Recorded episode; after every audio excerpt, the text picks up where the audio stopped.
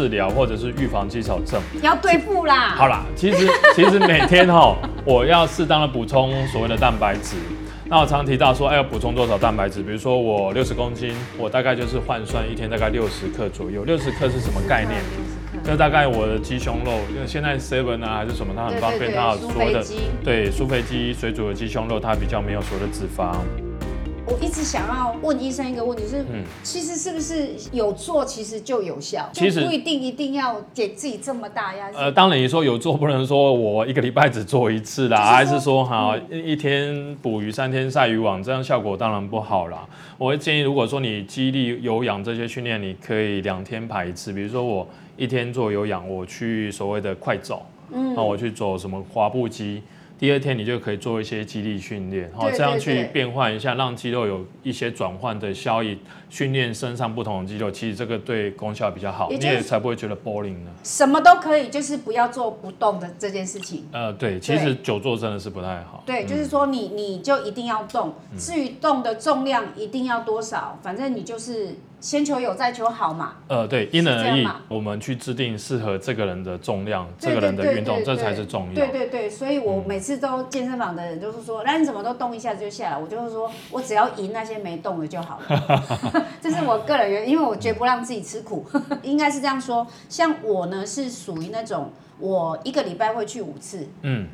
好，然后配合游泳，配合重训，但是我不会让自己觉得重。感觉我这边有好像在动的时候有一点四头肌这边有一点硬硬的这样子，我就觉得。我再提到另一点就是说，哎，其实运动也很重要，但是适当的休息让肌力恢复也很重要。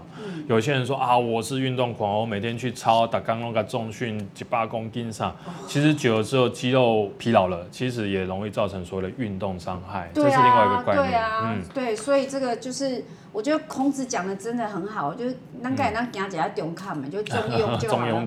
嘿，中庸之道。我现在年纪越大，我越来越发现中庸之道这件事情真的非常非常非常的重要。这样子，所以大家讲起来中看没哈，不要要不都不要啊，不然就觉得没有效啊，要不然就吃药，然后要不然就是一下子就给他很重很重这样。那我我再请问一下医生，这个是我在那个健身房人家请我问，就是说在那个游泳这个部分的肌耐力的训练。因为它感觉上比较柔和。嗯，对你，你刚刚提到一个很重要的事情，说很多的长者他可能关节不好，我或者是说我这里痛那里痛的，是你要带他去跑步重训，其实有难度。嗯，那对，特别是针对这些族群，我会鼓励他去做一个叫做水中活动，就是水势能。哦，水势能就是说，我可以在水里面走路，我不一定要会游泳，但是我在手水里面走路有两个效益。第一个就是说我水有浮力，我可以减轻我的负担。负担。对。第二个就是说水也有阻力，我在走的时候并没有办法像在平地上行走那么简单。嗯嗯。所以这两个综合起来，其实长者蛮建议去做水中运动的。所以如果有退化性关节炎的人，可能这个比较适合，非常适合。对，那那其实国外有一些比较新的概念，就是说，哎，他们有配合。在水中做有氧运动的哦，其实这个更好，但是。目前国内这个风气还没有那么兴盛。那我们怎么样让它兴盛？啊，那个是健身房的责任，不是我的开玩笑，我的意思是说，我们这个频道鼓励大家水势能这个东西是很蛮适合长者的这样子。对对对对对对。然后它又比较不会有太重负担太重，负担太重。嗯。但是它又又可以运动到这样，这个这个非常的重要。那最后我想问，这个肌少症的预防跟治疗这个部分呢，我们是不是请教是在？再帮我们做个一个总结，就是让大家真的就是他自己也有他自己的疗程当然当然当然，对不对？这样那个这样医生健保的负担也不会那么重啊。好啊，今天两个重点，一个是骨质疏松，一个是肌少症。对。那他提到的重点就是说，我三十岁之后，我的骨质跟肌力是一直在流失的。一直哦，一直一直。你看，说说我致命的骨头会慢慢变得疏松，好可怕。那重点是说我们要做什么？均衡饮食。其实食物里面就很还有很多的。钙质，那我们一天大概有一半的钙质是借由食物去摄取，那另外一半如果不足的话，我们再由钙片去做补充。第二个，适当的户外运动，户外运动就是所谓的晒太阳，每天建议大概晒十五分钟左右。然后清晨或者是黄昏比较温和的阳光去晒就好了。第三个就是说要定期的运动，哦，定期运动培养成自己养成自己的运动习惯是很重要的。运动可以让你的心情快活，让我的肌力不要持续流失，甚至让我的骨质密度增加，所以运动很重要。那接下来当然是说我的一些烟酒都容易让造成我的钙质吸收有问题，嗯，或者是说我本身爱喝酒的人就比较不用重视所谓的饮食均衡，所以这四点都要去注意。那这个是国健局给我们的一些资料啦，哈，嗯，所以我们就可以透过这些去统整这今天的重点。呃，昨天有人问我，那吃素的怎么办？呃，豆干，豆干，或者是我一些谷物。或者是说，哎，它是奶蛋素，其实我补充一些乳制品是 OK 的。那其他的海带，其实这些钙质含量都蛮高的。哎，哦，还有芥蓝菜是，对，深绿色蔬菜，深绿色，对我有听说深绿色蔬菜都是哦。好，今天的访谈内容里面，我个人觉得非常的充实。为什么？因为就是从我们的检测。然后自我检测，然后医生这边所能够给予的治疗，还有自己在家里可以自己的练习这个部分呢，我们双向这边来配合。我觉得今天的访谈很充实，就是做成一个很正向的循环呐。我觉得这个很重要。那接下来，因为我们的时间已经超过了哈，每次我都会欲罢不能，因为 就是觉得廖帅真的都讲得很好，所以我都没有要放他走的意思。每次都跟他说三十分钟，但是我每次都给他讲到一个小时，然后他就匆匆用冲的去。循兵法，没关系，有帮助最重要哈。没有，最重要是我也希望廖帅能够运动，因为你在冲的时候也在运动。开玩笑，对对对对对。好，那接下来呢，我们是不是开放十分钟，让大家来询问一下？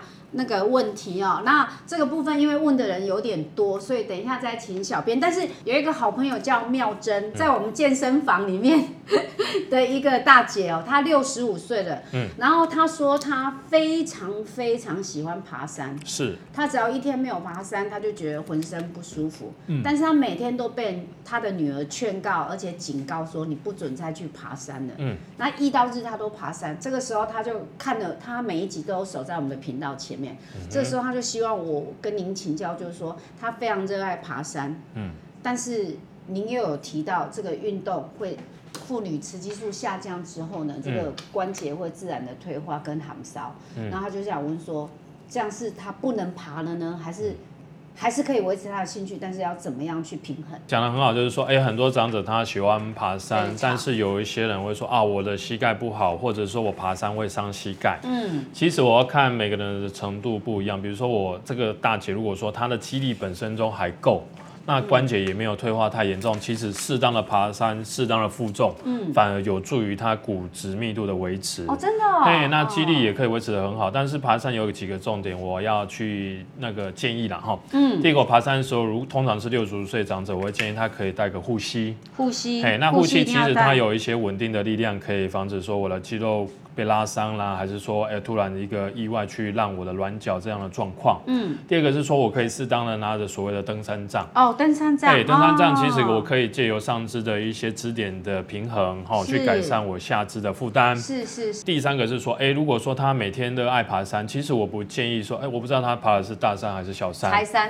柴山是 OK，但是就是说你要适当的去评估，哎，除了爬山之后，我其他的运动我也可以平衡一下，好，做一个自己的所谓的运动计划。第一个跑步，第二个爬山，第三个去做其他运动，改对转换一下所谓的运动项目，对他的身体的促进会更全面。所以据说我们身体的肌肉是会记忆这件事情，确实是有，确实也是有，确实就是就像我有一个朋友，他每天游泳游三十五趟，但他真的瘦了两公斤之后就停了，然后他继续游一年就都没有动过，啊一直加量就都没有瘦。对，其实转换运动我会觉得是 OK 的哦，哦太好了，太好了。所以妙珍姐有回答到你的问题了哈，那今天晚上我还会去健身房陪你聊一聊，好不好？再把它强化一下，你是很健康的哦，恭喜你哦哈。那来，小编，请问一下，我们有没有什么好朋友希望廖医师线上跟他互动的呢？有有一位 summer，他问说，如果腰酸背痛、双膝无力的时候，嗯，他怀疑自己是不是得了骨质疏松症？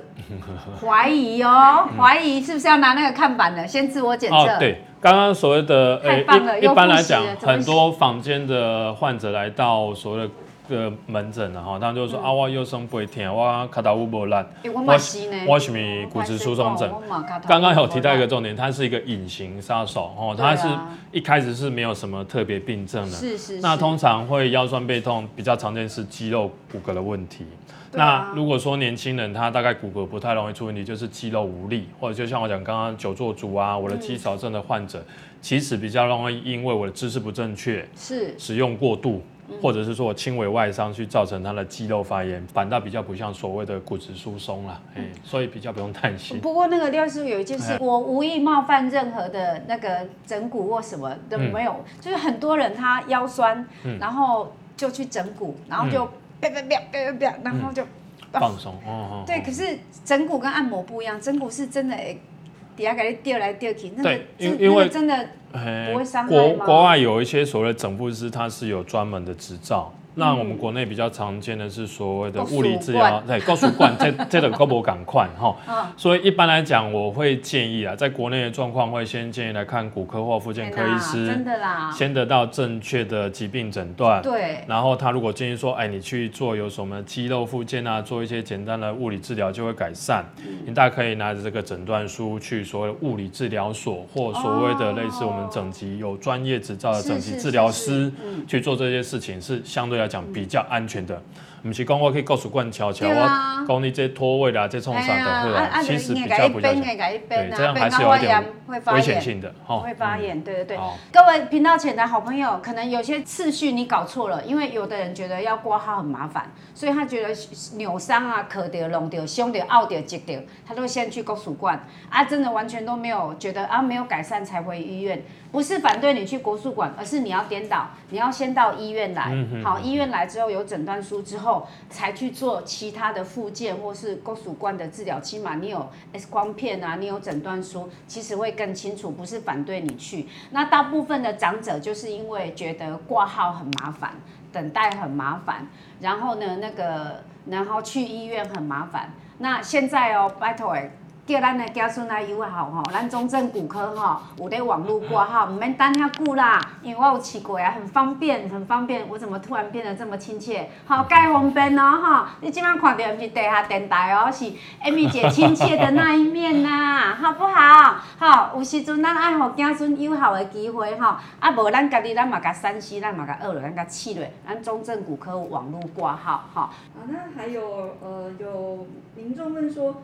要怎么预防骨松，跟如何检测自己有没有骨松？刚刚有提到了哈，就是说我们有可以自我检测了哈。第一个就是从家族史哈，家里有没有人骨质疏松症？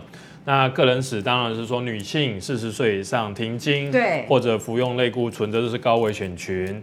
那其他的话，我的生活习惯比较差，我喜欢抽烟喝酒晚睡的病人，这个都是要去注意的。嗯，那要获得正确的骨质密度，请到医院做所谓的双能量骨质密度检测仪。双能量骨质密度检测仪。好，那检查出来数值，我们就由专业的医师去判断。判断完之后，再依据你个人的状况去设计比较适合你的疗程。比如说，第一个补充钙质，哦，然后补充维他命 D，是。第三个晒阳光，第四个运动，哦，第五个预防跌倒，这些都是基本要去做的。这个 Amy 姐有亲自见证哦，就是我我妈妈来了之后，她就觉得她的人生充满了光明，然后她每天都觉得她要好了，她要好了，这是真的。不过刚刚那个廖帅有提到，就是说那个家族病史啊，对，您的意思是说骨质疏松其实是。会遗传的。呃，当然，比如说我第一个讲到的，比如说我我现在先天条件的，比如说我这个家里妈妈她比较瘦弱，她骨质疏松症，那你本身也是属于比较瘦弱的体质，比如说我的 BMI 小于所谓这边有提到十九，就是说我比较瘦弱的体质，那我自己本身呃我又比较不不喜欢吃这些营养素的，它都有可能是所谓的骨质密度的高危险群。是是，还有您您刚讲那个类固醇这件事情，有没有人？不知道他其实在吃类固醇啊？你们在在第一线，在真的就是病人来求诊，有没有人他他长期服用类固醇，但他自己是不知道的？呃，这个。状况比较容易发生在长者啦，因为就像你讲，对哈等待。对，真的。之前的偶有丸啊，这个东西，它就是所谓的加了类固醇，我起来鬼辛窟窿后天。伤伤伤对，那现在比较新一代的病人，就是比较年轻的病人，他有一定的资讯，是，那他需要长期服用，是因为他有类风湿。哦，或者是说红斑性狼疮这些免疫疾病，它为了要避免自己的细胞攻击自己的身体，所以它需要服用类固醇去抑制发炎。那这个族群其实也是比较吃亏的族群，没办法，它就是得长时间去服用所谓的类固醇来改善他身身体的状况。当然，他就是要特别去检测所有有没有骨质流失的问题。记得哦，不要再吃欧野丸了。我以前小时候，我妈妈也叫我吃呢，还好我抵死不从。所以，所以现在还可以笑嘻嘻的。嗯，对对对，因为以前很流行。好，那小编还有其他的问题吗？因为洪老大问说，洪老大，嘿，如果怕晒黑，他不想晒太阳，可是又怕骨质疏松症的话，嗯，那要怎么办？你要不要叫来跟我结拜一下？就好适合跟我结拜，一结金兰。好，然后他还有一个小小问题说，嗯，他好像比较大只一点，所以应该不会有肌少症的问题吧？大只就代表不肌少吗？大只。OK，来，我先回答第一个问题，就是说，哎，我不晒太阳的话，我有没有什么其他方式去改善这个钙质吸收的问题？刚刚提到晒太阳的条件是希望让我们身体产生所谓天然的维他命 D，嗯，那维他命 D 才会好像是一个搬运工，去把我们的钙质搬到我们需要的地方。是。那如果我真的很怕晒太阳，但是运动还是要做。第二个就是说我可以适当的补充所谓的维他命 D，那一般建议说成人维他命 D 大概建议服用大概八百国际单位，八百国际单位哦，八百国际单位，好，它可以补充我们缺乏的维他命 D。那第二点回复是说，哎，我身体比较大只，它是不是就没有所谓的肌少症？我们其他那些有时候你大只可能是脂肪。对啊，就是这样，怎么会自我感觉这么良好？对，其实说，如果说你真的想知道自己的肌肉组成成分，现在健身房或者是医院都有所谓的 in body，哈，就是所谓的，对，他就可以去测量你所谓的骨骼肌的那个质量是多少，这样是比较正确的。对啊，测一次两百块哦，哈啊，如果你入会的话，他就会送给你哈，这个这个我有。有经验，我每一年入会的时候，他就会送我一次。所以重点不是大只，就是有肌肉。对啊，你这样子，如果大肌有肌肉，我等一下就咸酥鸡、天使鸡排全部都来了啊，对不对？因为我还以为吃炸鸡排可以补钙质嘞，是不是这样？多开心！然后再来几瓶海宁根，是不是？好，不好意思，大家都在瞪我了。好，不可以酗酒，不可以抽烟，哈，不要吃炸的。好，再来。那除了肌力训练之外，有需要补充哪些保健食品吗？肌少症，我要去对付肌少症，不是对付啦，治疗或者是预防肌少症。要对付啦。好啦，其实其实每天哈，我要适当的补充所谓的蛋白质。那我常提到说，哎，要补充多少蛋白质？比如说我六十公斤，我大概就是换算一天大概六十克左右。六十克是什么概念？六十克。就大概我的鸡胸肉，就现在 seven 啊还是什么，它很方便，它有所谓的对苏肥鸡水煮的鸡胸肉，它比较没有所谓的脂肪，嗯，那提供的蛋白质量也够。另外一个转换方式，我可以吃两颗茶叶蛋，但是有时候所谓的蛋黄，有些人会比较排斥所谓的那个胆固醇。胆固醇。啊你可以先服用一颗，第二颗我就单纯吃所谓的蛋白就好。我会建议。病人不不是说很精准啊，但是至少我可以补充适量的蛋白质，是是是，哦，这样才可以预防我的，因为我们要补充要做训练，我们才可以去累积我的肌肉量。没有错，没有错。所以廖医师刚刚的意思是说，我我我真的就是因为我都有在做饭，我知道，单单供的是天然的雄鹤啦。可是我们台湾人就真的超爱吃保健食品的，嗯，超爱吃。可是明明就天然的就很好啊，你你基本上肉啊、豆浆啊、黑黑豆啊这些不是都是蛋白质吗？对啊，啊，如果雌激素下降的话，是不是多喝一点豆浆，然后三百 CC 以下？有些。说植物性的所谓的荷尔蒙，然后但是这个还是请洽妇产科医生会比较会比较详细。对对对，我个人是每天都喝三百 CC 以下这样子，每天呐，每天，因为我怕我。老了嘛，所以我不想老，我一直想要在频道前一直陪伴大家。那是我个人哦，我个人，下次我会找妇产科哦，大家不要急哦，不要急，台湾海医生会为了你存在，哈，会努力。但是也要请大家多多支持本频道。来，继续。常常拉伤是骨松的前兆吗？常常拉伤。拉拉伤不一定，一一般拉伤的话，比较是说我的肌肉的柔软度不够。嗯，那这方面的病人，或是说常常拉伤的话，有可能是我在运动时候拉伤，这可能就是所谓的热身不足，或者是我本身的肌力退化，都比较容易拉伤。所以拉伤不一定跟所谓的骨质疏松症画上等号啦，但是可能跟所谓的肌肉量流失，或者是肌肉的柔软性不够比较有关系。所以医师如果说我我什么事都没有，纯粹来挂号，就是要做那个双能量骨质疏松检查，你不会觉得我们很烦的哈？不会，纯粹就是想检，就是想来看你想检查这样子。我我觉得检查很重要，我们都可以跟你解释说你的骨质密度到多少，啊，所以不用担心，我都会跟你们解释。你看那个廖帅很暖很暖的，真的要预防医学一定比真的生病的来还要好了，所以自我的观念建立真的非常非常的重要。那小编这最后一个问题，对不对？不好意思，倩姐问说可以跟廖医师一起骑飞轮吗？啊，这这个线线上直接邀约好吗？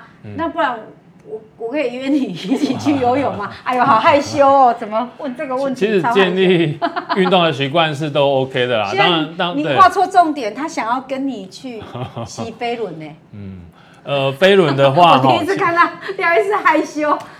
因为飞轮是属于比较所谓的耗能的运动，飞轮我真那我当然会建议说，如果平常有一些所谓的基底，比如说我平常就有在运动啦，平常就做一些基地训练，然后再去骑飞轮会比较适当。嗯，不是都不行，但是因为飞轮它的有时候有些老师看 K 小哦，他的真的啊，而且他一直唱歌一直嗨呀，疯起来就一直骑，然后音乐越放越快，他越踩越快。我我一次我有一次进去，我出来我就直接跟我的伙伴说，以后有时候会吓到了，不要约我来做这个，因为我觉得我。我会提早往生，你知道吗？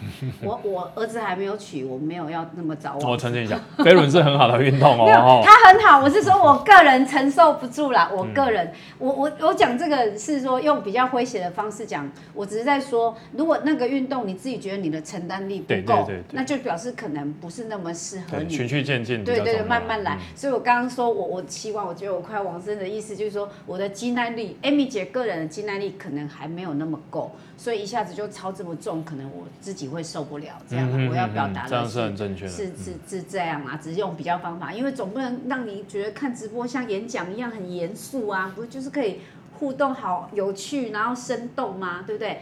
小编还一直在滑，感觉问题一直冲哎，因为我有一个朋友哈，就是这次打了。A Z 之后，嗯，不知道为什么突然晕倒，晕倒之后突然全身都 O 青，O 青之后呢，他就住了加护病房，然后住了三个月，然后医生跟他判断说要打三年的类固醇，那就是这个这个族群就是您刚刚讲的，可能会是比较吃亏一点的。嗯那我现在想要问的就是说，因为现在呢，我知道有在打那个抗骨松的针剂。哎，对。对，那我这个是帮我哥哥问的，因为他十二月三十要去日本合掌村跨年。然后他就说，那个他打那个抗骨松的那个针剂，还可以再打新冠疫苗嘛？这第一点。第二点，如果你只有打，哎，这个这题外话，不可以问，就是说他已经打了三剂了，那现在要出国，有要去补第四剂嘛？还是就生活在这个快乐的防护圈里面呢？那 第一个是说，我先回答比较跟骨科相关问题，就是骨松的针剂能不能再打所谓的那个新冠疫苗？感觉要很小心，就是说它会不会冲突？因为这个是呃骨松医学会建议的一些疫苗施打时间哈。对。那我们现在比较常打的是所谓的宝格丽哈，这是抗骨松的针剂。那它需要跟我们的疫苗间隔四到七天，也就是说，如果我要打疫苗或者先打针剂，但是你第二种应该要隔四到七天，会比较四到七天吗？对对，所以我都会跟别人讲，大概就是隔一个礼拜最安全。哦，好。第二种是所谓的骨力强或骨微状，这个也都是所谓的双磷酸盐的抗骨松药物。一般针剂的话，就是建议大概七天之后，都是七天对，这样会比较适当。那其他如果说口服药的话，则比较不需要去中断这些问题。哦，这个是蛮重要的资讯。提供给大家，嗯哦，所以哎，但是这样子，是你说打了骨松，明天可以打新冠疫苗啊？呃，比较不适合啦，哈，就是说就是七天嘛，哈，对对，我会建议说一周之后会比较 OK。七天，OK OK，好。所以如果打了三剂要出国，其实三剂就是在安全防线里面嘛。当然啦，就是说，其实我们打完所谓的疫苗，其实跟病毒共存这个是一个比较开放性的观念了，对，因为没有办法说像大陆这样每天去清零，这个太痛苦了。对对对。那打完所谓的，我只是觉得他对打完疫苗，打完疫苗 可以预防重症，所以适当的疫苗补充哈，比如说打第四剂补充剂，如果你真的有意愿又很怕被传染之后得到重症，第四季、第五季，但是如果他已经得了无敌星星的，是不是就等于打了第四季的概念一点点？哎，我我老实要讲说，其实病毒是一直在改变的，所以它没办法，RNA 病毒它就是一直在改变它的形态，去改变它的那个亚型。所以你说要完全预防是很难的，跟流感一样。所以为什么会有次世代的莫德纳、次世代疫苗产生是这样的概念的？正向一点啊，就像我就说，像我们在幼稚园里面，像那种满六个月的刚进幼稚园，他就一定会很容易生病。那我们都说那个叫做免疫力挑战期，就是他要有他要有这样的抗体，他就必须要有有得过这样的病嘛，对不对？那最其实最重要的就是说健康的保健知识很重要哈。那学习与病毒共。存，因为这个世界就不可能是一个无菌室嘛，嗯，好，对不对？所以有时候你让自己完全在一个无菌的空间，好像也不是一件可行的事情呐，应该是说也不可能，对对对。